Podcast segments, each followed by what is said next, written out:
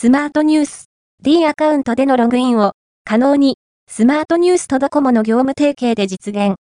ニュースアプリスマートニュースと NTT ドコモのポイントサービス D アカウントが連携を開始した。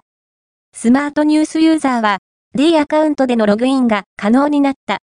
連携に伴い、両社はスマートニュースアプリに D アカウントでログインすると50ポイントを D ポイントとして申請するキャンペーンを開催する。